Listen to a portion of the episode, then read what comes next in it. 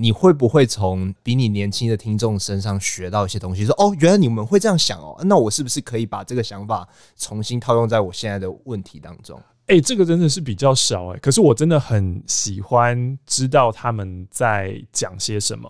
你知道，老人就很想要跟上潮流，很想要，就像我今天学了伊了个大猫这样子。但如果说真的要从他们的呃身上学些什么吗？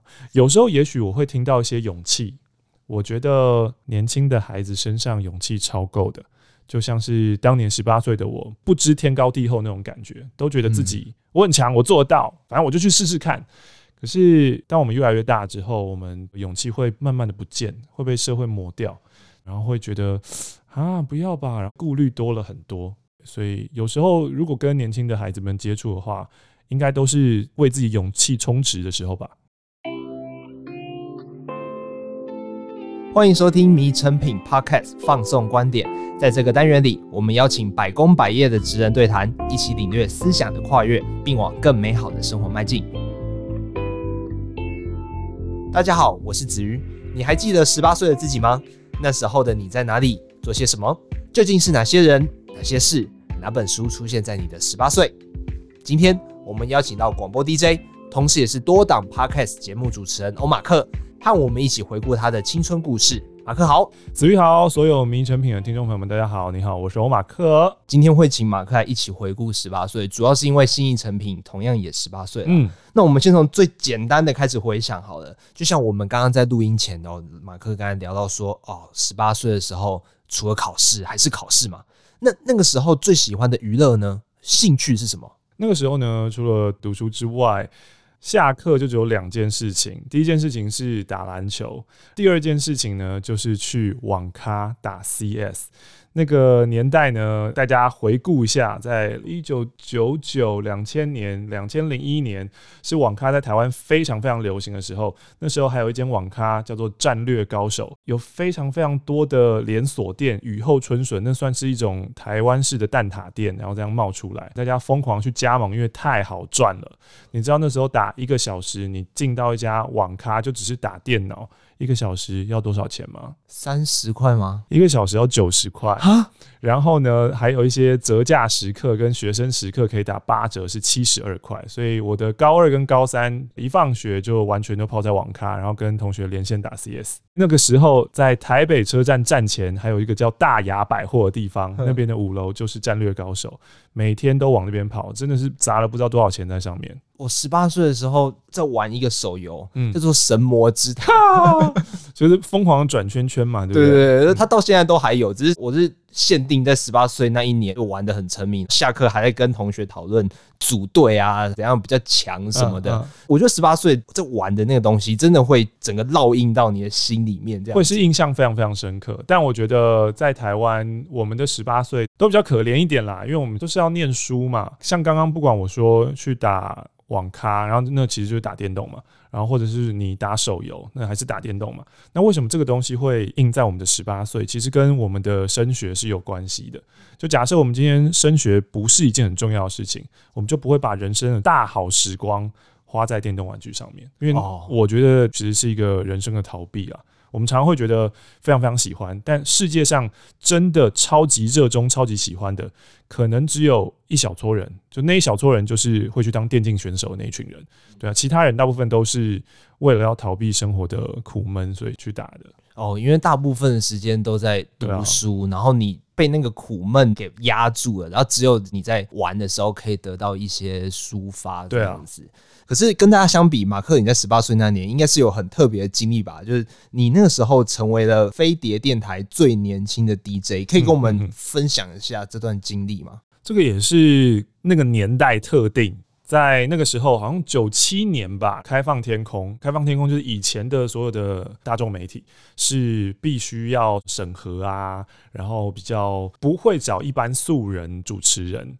可是好像九七九八那个时候，台北之音开始做 DJ Search，成立了 Hit FM。那一年我好像高二吧，然后我从小就非常非常喜欢听广播，所以呢，我就听到说，哦，竟然有 DJ Search 的时候，那个时候台北之音在杭州南路那边要去报名当 DJ 的人，从杭州南路上一直排排排排排排排到忠孝东路上，反正就是排很远很远，很多人都要去当，因为以前这个缺是封闭的，就你不是这么简单可以进去的，除非你去考一些电视台或者广播电台的人员才有办法进去。那 Hit FM 这件事情成功了之后。我当时呢，是因为还没有满十八岁，所以我没有办法去参加。嗯，隔年呢，刚好飞碟电台也做了同样这件事情。那那个时候我就满十八了，想说太好了，去年我没办法做到的，然后我今年就要递报名表。在那个年代的网路呢，是 modem 拨接，就是会嗯嗯嗯嗯这么慢的那一种。对，我知道。对，然后你投上去以后，你要那边等，等了很久以后呢，然后我还记得面试的时间。是联考已经过后，就是现在说的什么直考，我还不知道我会上什么系，但我自己知道那一年的考试我考得不错，所以就去面试了。在面试的时候呢，因为报名的人太多啊，那一届有七百多个。所以如果要说的话，可能也是绝对会从那个罗斯福路一直排排排排到和平东路这样子。可是非得用一个方式是，他用区块式的，就是一个小时一百人，所以我只会看到我那一个段落的那一百人。那那一百人呢，你就可以看到很多人，他们是在拿着报纸。哇，我讲这个真的是满满的回忆感。现在谁还在看报纸找工作？啊，他们就会拿着报纸，然后会拿着红笔在那边圈说什么？哦，我要做这个工作，因为那时候刚好暑假。是，所以真的有一批的大学毕业生，他们是在找工作的。那他们都是传播学院毕业的，所以他们也觉得这个是他们的囊中之物。觉得他们受训受训了四年，他们应该是胸有成竹的做这件事情。那那个时候我就是一个高三毕业生，就是怀着满腔的梦想。然后，但是去到那边看到一大堆的大哥哥大姐姐，你知道，在学生时期大你两三岁，那就是一个超级大的鸿沟，就看起来就很大。对，就像你是国小生的时候，你会觉得国中生好屌哦。对，你会觉得高中生是大人。对对对，然后就是你是国中生的时候，你就觉得哇，高中生好厉害哦，这样子。对对，然后那个时候我就会觉得哇，这些大学生、大学毕业生，他们是大人了，他们是要找认真的工作，然后我只是抱着一个来玩的心这样子。其实有点想要闪，很想要按电梯就下楼，因为觉得那些人。他们看起来都很厉害，可是反正后来我就觉得算了，我来了都来了，我至少就是进去看一下他到底在干嘛吧，这样子，嗯、所以我就坚持下来。那坚持下来以后就很幸运，就有被选进去，就通过了两关含三关的考试吧，然后就成为当年的选秀 DJ。因为我是十八岁嘛，所以那是飞碟电台开台以来最年轻的 DJ。哇，你这样子相当于是越级打怪，欸。对对对对，可是那时候我真的没有想很多，我就只是觉得这到底是什么，我想要体验一下，就至少这是一个经验。因为你那个时候其实大学是有继续读的，嗯，那你那个时候是怎么样？你是时间管理大师哎，欸 欸，其实。大家都念过大学吧？大学需要去上课吗？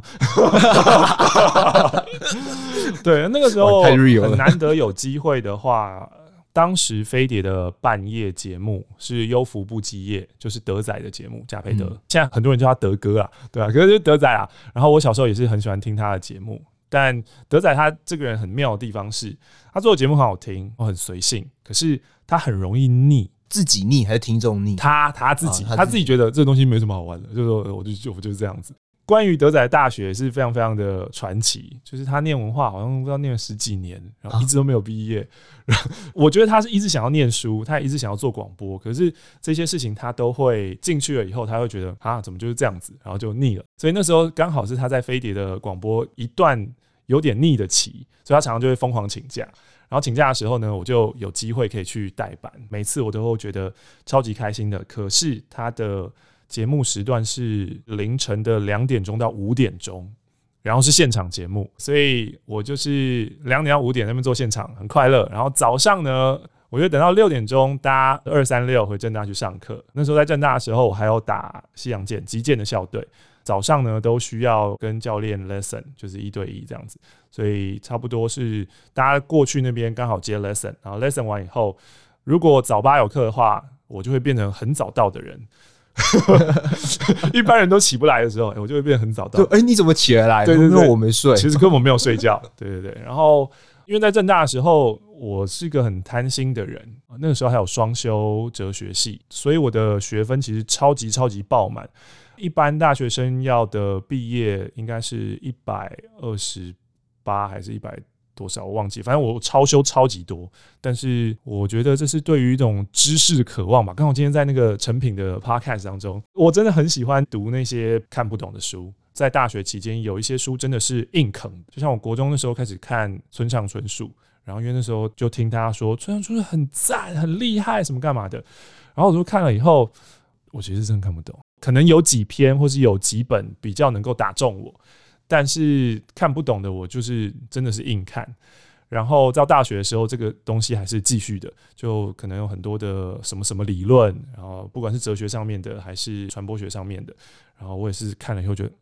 看不懂这些东西，都是要到长大了以后再回头才会知道说，哦，原来小时候看的那些是这个啊，会慢慢应验出来。对，好，好像是哦，以前好像有看过这些东西这样子。那其实，在从广播时期，还有现在 Podcast 时期，都会去接听众的来信，还有去倾听那些人的烦恼嘛。嗯，那其实我觉得那些烦恼，不论是职涯啊，或者是感情，会不会你跟那些年轻的听众有类似的烦恼呢？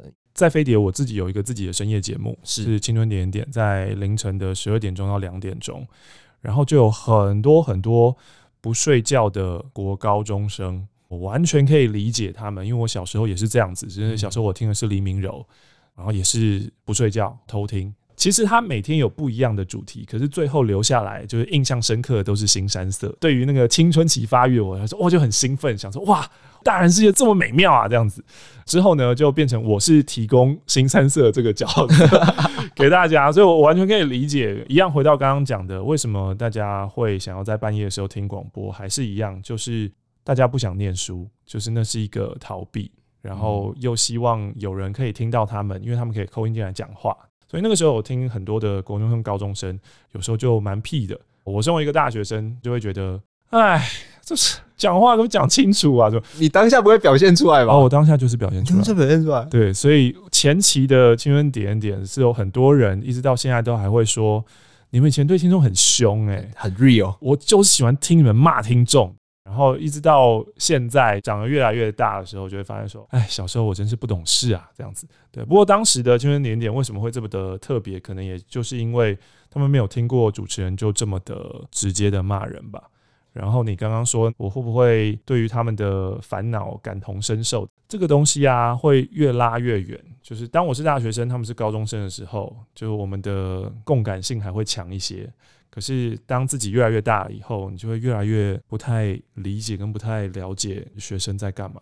就像现在动不动都会有出那种八年级生二零二二年、二零二三年最流行的流行语，然后我再重新去看，都觉得哈。这是什么东西？有一个很深很深的代沟感，这样子。emo，还有一了个大猫，这是我最近学到的。哇，我一直以为东西就是会流行，都应该是要简称，就是 emo 的流行，其实这是十几年前的一个东西的再流行回来。一了个大猫，真的就，唉，我真搞不懂啊。那如果是反过来呢？嗯、你会不会从比你年轻的听众身上学到一些东西？说哦，原来你们会这样想哦，那我是不是可以把这个想法重新套用在我现在的问题当中？哎、欸，这个真的是比较少哎、欸。可是我真的很喜欢知道他们在讲些什么。然后，老人就很想要跟上潮流，很想要，就像我今天学了一了个大猫这样子。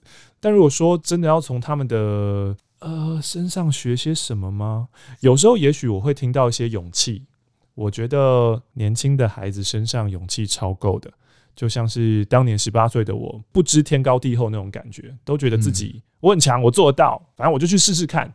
可是当我们越来越大之后，我们勇气会慢慢的不见，会被社会磨掉，然后会觉得啊，不要吧，顾虑多了很多。所以有时候如果跟年轻的孩子们接触的话，应该都是为自己勇气充值的时候吧。因为我自己会觉得，你年纪越长。丢脸这件事情就越严重，嗯，嗯，就像比方说那个时候你去面试电台 DJ，那失败就失败啊，或者是说被人家心里 OS 说哼，高中生的嗯嗯嗯，就是你失败你就顶多是丢脸，或者是人家心里偷偷嘲笑你一下，对，但实际上其实不会怎么样，没错没错。但是等到你年纪越长，二十五、三十，那时候丢脸就是一个很严重的事情。我觉得这个也是很多人自己在幻想的部分，都会一直在讲说。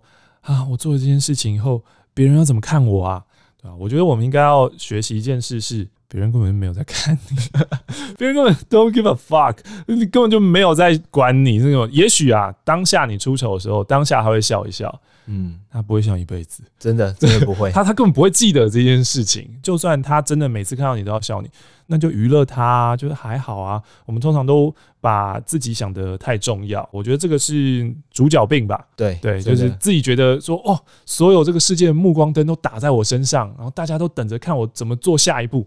没有，这个世界上真的没有人在理你啊！我们就好好理我们自己就好了。那那个时候你当 DJ 就时常需要去回应人家。那如果你自己呢？嗯、你自己有烦恼的时候，你会怎么样抒发或者是倾诉呢？找另外一个电台 DJ 吗？哦，真的会哦，真的会，真的会哦。我那时候就分三大类：一呢就是会去询问长辈；二呢就是询问前辈，前辈就是你刚刚说找其他 DJ 嘛；嗯、三呢我会找网络上面的陌生人。网络上面陌生人，对，因为我觉得网络上的陌生人呢，他根本不知道我是谁，所以呢，我可以很自在的把我自己在想什么，就很直接的丢给对方。如果对方愿意承接的话，他可能就会给我一些他自己的想法，那又是一个排解的方式。所以我其实蛮常在网络上聊天的。哦，原来有这种方式。然后说找前辈，比如说那时候光宇哥啊，是长辈是找小燕姐啊。有时候在电台会遇到其他的仰慕的偶像嘛，像是洪勇、洪勇大哥，你就会借机去跟他们聊天，把自己现在正在困惑的事情拿去问他们，然后看他们是怎么回答。啊，他们的回答在我心中就会有比较多的权重，因为他是偶像嘛，是对，所以我就觉得哦，原来偶像是这样想的，啊，嗯嗯，那我会把他给我的答案记录下来。那你会有那个心理负担吗？就是也许有些听众反而是把你视为偶像这样子，嘿嘿，所以你在回答的时候会谨慎一点。哦，这件事是我一直在学习的，就是我希望我可以再谨慎一点。因为我通常大部分是你问我什么东西，我就会直接。我有时候会太直接，但我现在正在学习的就是，同样的一段意思跟同样一段话，其实有很多不一样的表达方式。有些人是比较吃婉转那一套的，是，然后有些人比较吃直接那一套的。那我以前通常都是很直接的丢出去，那个就是我的预设嘛。那我应该往反方向靠近一点，就是学着怎么样婉转一点，然后让更多人都可以 get 到我的 message。就是直接的我已经很强了，但是呃，如果我可以婉转一些讲的话，也许可以对更多人有帮助。这样、嗯，这个不论是在广播或者是说在人生上面当中，对对对，对，这个都很有用。那不管是从节目 call in，或者从青春点点点延续下来的马克信箱，那其实你算是承接了许多人的烦恼啊。那也许他同样一个问题，他已经在生活中问过他的重要的人了，但是他还是会想要在。广播在跟你们分享这样子，会。那其实过了几年之后，他如果再回去听，他说不定自己也会有新的想法啊。对，我是很希望这个样子。就像现在在做马克信箱，为什么一定要用纸笔写？就是我们要求听众一定要纸笔写。为什么要用这么 old school 的方式？是为什么成品要卖书？为什么成品不当 Amazon 就卖电子书就好？从科学跟生理学方面，你就会知道神经元的连接。我在手机上面打字，跟我自己。拿了笔写下来，跟那个笔触那个连接，手跟眼睛跟脑的连接，它是一起的。然后还有跟你的心灵的连接。所以当你在写信给马克信箱的时候，你可能遇到了你生活的低档，或是你很困惑、很苦恼的时候。那你写出来，然后你把你写下来的东西，你倒回头去看，多读的几次，其实你的答案都在你的字当中。你在写的过程当中就有答案了，你自己可能看不到，但是你寄过来之后，我是一个旁观者，我看超级清楚跟明显。我是听过好多好多的听众说，他们的信其实已经写过好几封了，可是这是第一封让我读到的。说为什么？因为前几封他们写完以后就发现，嗯，没事了。就可能情绪发泄完了，嗯，或是自己发现我应该要怎么解了，对，所以我还是蛮推荐大家把自己的想法跟思绪理清楚，然后用手写出来。我们的意识是一个可以接纳很多很多东西的，然后它通道是完全开放的。可是呢，我们的嘴巴就只有一条通道。当我们要把我们的想法换成嘴巴讲出来的时候，你势必要经过超级多的筛选，东西才会出来。那还有比嘴巴更慢的，那就是笔。因为你手动的一定比嘴巴慢嘛，所以你在用手写的时候，你的脑子会经过更多更多的筛选，那出来的东西会再让你回去看的时候，你会看到一些更纯的东西在里面，而且寄到你的手中，然后你们把它们念出来。嗯嗯，他过几年之后回去听那些音档，他也会有不一样的感觉。对啊，对啊，对啊，或是现在经典点点的那些 calling。好像有其他的听众整理的时候放在 YouTube 上面，所以如果曾经有 call in 过的，几十年后，然后回头去听到自己的 call in，他们觉得哇天哪，我当时怎么这么好笑啊？当初怎么这么白痴啊？或当初为什么要取这个名字啊？远看之后都会变成好笑的事情。对，马克信箱现在也是，因为我们的信实在是太多了，所以再回的常常有时候都还是两三年前的信，所以很多很多的事情，我觉得大家要的不是一个及时的。出口，嗯，要的其实是一个自己的抒发，然后知道遥远的某处，这个宇宙，反正有一个地方有人在承接我，那就好了。那我们来聊一下你的另外一档 podcast 节目《马克说书》。我自己会觉得《马克说书》和《马克信箱》其实有一点点异曲同工之妙啦。那有没有其中一本书是你在阅读的时候就觉得说啊，相见恨晚，好希望我以前就读到啊的那种呢？哦，我要先说哦，就是会有这一种想法，都是超级不切实际。就是你看到那个书市啊、书商啊、出版社啊，非常喜欢用这一种，然后这种书也都会卖。什么？我希望五十岁前做到的什么五十件事，或者我希望二十五岁我就懂得二十件事的这一种书。我可以告诉你啊，二十岁我把这些事告诉你，你也不会听了。就实际上是这个样子，都听不进去。对对对对，就是很像我刚刚在说的那个，我听到了人家说村上春树很厉害，所以我就去看。但是十四十五岁的我。根本没有那个情感的丰富度，我根本没有办法进入他那个里面的东西。然后他那个时候在听一大堆的爵士乐，我那时候根本不认识爵士是什么。可是我在大学的时候，我就开始沉迷于爵士乐，然后开始学爵士乐。所以这个东西它不是一个立刻的，虽然当下 get 不到，可是它可能是一个种子，它会开花，它会结果，它是一个 inception。所以我觉得书对人的重要性可能常常是这样子。那我自己以我现在觉得，我希望我年轻的时候就可以得到的啊，但是我也完全知道，我年轻的时候根本看不下这些书。一呢是 William Bernstein 的投资金律，告诉大家就是你越早开始做指数化的投资，做资产配置，你可以成为千万富翁，你未来会过得很好。这件事情，但是你知道，年纪轻的时候怎么会想要做这件事情？年纪轻的时候我是航海王，年纪轻的时候我是币圈达人，就是我一年可以赚个就是一两百倍，甚至赚到千倍。我怎么看你这个什么一年年化报酬率奇葩啊？这是太蠢了，老人才做这件事情。对，但就是年纪大了以后，你就会知道。为什么不二十岁的时候就开始做指数化投资呢？我四十岁就可以退休了呢？或者是为什么我不从小就把那些压岁钱全部拿去指数化投资呢？我可能二十五岁就退休了呢？为什么要拿去战略高手呢？对对对对，为什么要拿去打 CS 呢？爆头真的有这么爽吗？大概是这个样子啊。所以现在当然会知道投资这件事情非常非常重要。好，这是其中的第一本。另外一本呢是比较成功学的。T. Harv Eker 的《有钱人想的跟你不一样》，超级畅销书啊，畅销超久的书啊。我自己呢，在成品应该就我觉得可能有买过二十本哦，就是陆陆续续送礼自用那种吗？对对对，当然第一本就是自用嘛，然后接着下来是，我觉得我大学毕业的时候好像就送了。三四本给我很好的朋友，然后我觉得这本书很赞。后来在遇到新朋友的时候，或是遇到我觉得他人生卡关，那我不会跟他说他人生卡关了，我会觉得说，哦，你可以看看这本书，因为我觉得所有的一切这个世界上都在于你的 mindset，你的思维。就如果你一直用很负面的方式去看待事情，那你就会得到很负面的结果。所以这本书我会觉得是我希望可以我更早的时候接触到这一件事情。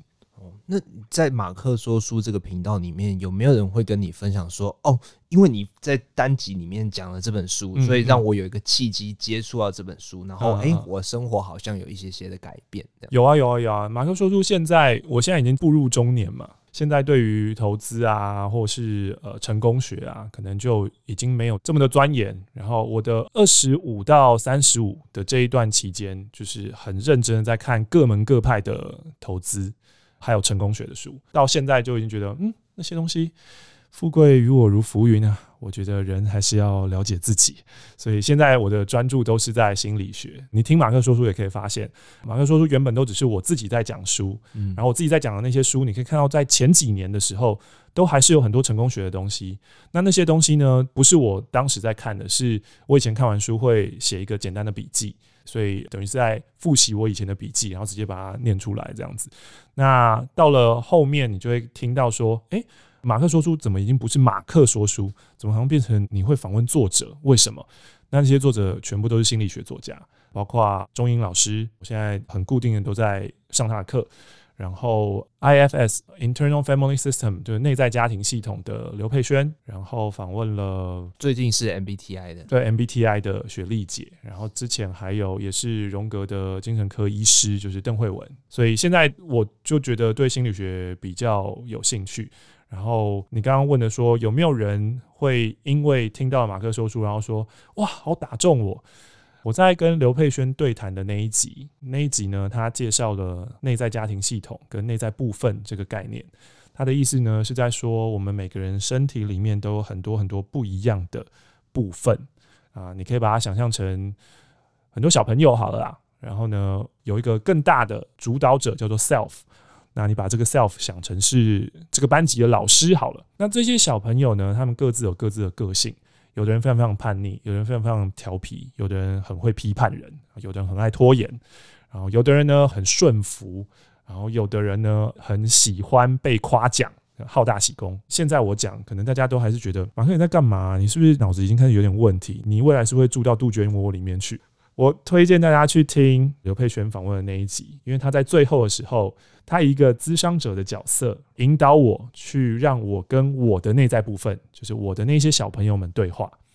然后在那个对话的过程当中，我收到了好多好多事后的讯息跟回应。他们说，明明就是马克在被咨商，或是马克在被引导，为什么我听着听着就哭了？的那种感觉，然后最近呢，我在看一部二零一九年的韩剧，叫做《浪漫的体质》，其中也有一段在讲这个主角之一呢，他失去了他生命中最爱的人，可是他一直没有哭出来，就这样行尸走肉般的过了两三年，直到有一天呢，他的弟弟很难以启齿的方式，然后去告诉他说：“你要不要去看一个心理医生？”然后去看了，然后在那部剧当中的那一幕也是。虽然整个步调都还是快了很多，咨商师他也都比较主动跟比较会讲话，因为一般咨商师不会这么说。哎，你要谈什么？来，我来听。应该不会这样，因为大部分咨商师其实是很温的，是在等你讲话的。那那部剧也是在那个过程当中，在那个咨商室里面，然后当那个女主角开始回忆她跟妈妈的某一段过去，然后那段过去其实对观众来说根本没有道理可言，可是哭了。那是我好久好久以来的哭，那个哭不是眼眶有点累，那个哭是爆哭，那个眼泪是啪嗒啪嗒的掉这样子。我觉得这是一种很特别的感觉啦。然后我相信名诚品的听众朋友们也都是，要么就跟我一样嘛，高敏感人，要么就是爱书人，也是对书中世界会有很多很多的体悟跟启发的。那在看到这一种很细致的情感的时候，都是会被触动的。所以那一集的马克说出，我真的好多好多人告诉我说，他是边哭然后边听完那一集的。但信义成品今年也来到十八岁了，那我想问一下马克，对于信义成品这个地方的回忆是什么呢？好，因为我家呢是在中孝敦化那边，是，所以我是敦南成品挂的，所以我比较少去信义成品。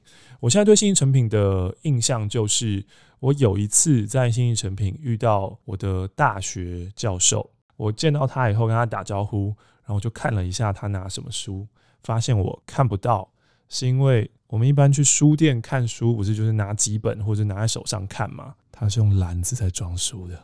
他整个篮子，他在那买菜，整个篮子全部就是全满的。然后对信义诚品最深的印象就是，以前最一开始的时候，超级多原文书，是一格一格、一类一类的，是你一进去以后，一整天就会不见的。你会发现说，哇，原来书的世界有这么多，就是你想象不到，完全看不完。你会在里面流连忘返。那我想问一件事情哦，因为你过去也是有出过旅游相关的、感情相关的书籍嘛，嗯，嗯，嗯，那你会在你的书旁边偷看一下 谁在翻你的书吗？有一次，有一次就是去年发的这本《亲爱的马克·玛丽》，是不是每个男人都这样？然后那个时候我做了一次的巡礼，然后因为很开心，在那时候发行了几个礼拜以后，这本书在成品的畅销榜上面是第一名，所以那个时候我就想说，哼，我。要去所有台北市成品，然后去每一个成品的排行榜第一名，我就要把它照相、照相、照起来。然后那个时候，我记得我先从公馆开始，然后最后当然就是以松烟成品，然后信义成品做结，就是现在是最大的二十四小时的信义成品嘛，是这样子。所以那个时候就有去观察一下，然后我自己呢也发现到。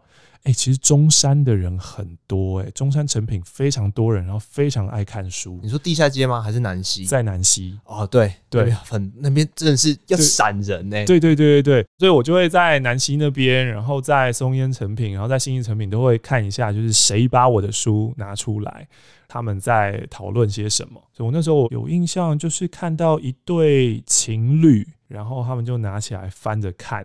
一边在想说欧马克是谁这样子，然后我就在默默听，然后还有另外有那种初次约会见面的男女，可能在大直美丽华刚看完电影，然后也是下来逛逛书店，然后看看现在的排行榜的书是什么，互相聊聊天，我就在旁边听他们的聊天这样子。那在今天节目的尾声，若是要推荐给十八岁的听众朋友一本书去陪伴他们呢？好，这本书呢，我也不觉得十八岁的人会去吸收跟接受。就种下一颗种子啊！对，我希望就是可以种下一颗种子。然后这本书呢，叫做《当下的力量》，Eckhart Tolle 的这本书。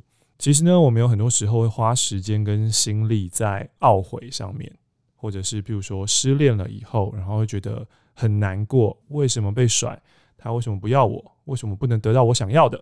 然后在职涯上面也是，为什么是他升官，或者为什么没有办法拿到一个更好的薪水？在检讨没有用的事情。对对对对对对。然后就是常常呢又会困在过去，然后常常会觉得说，为什么我的爸爸妈妈是这样养我的？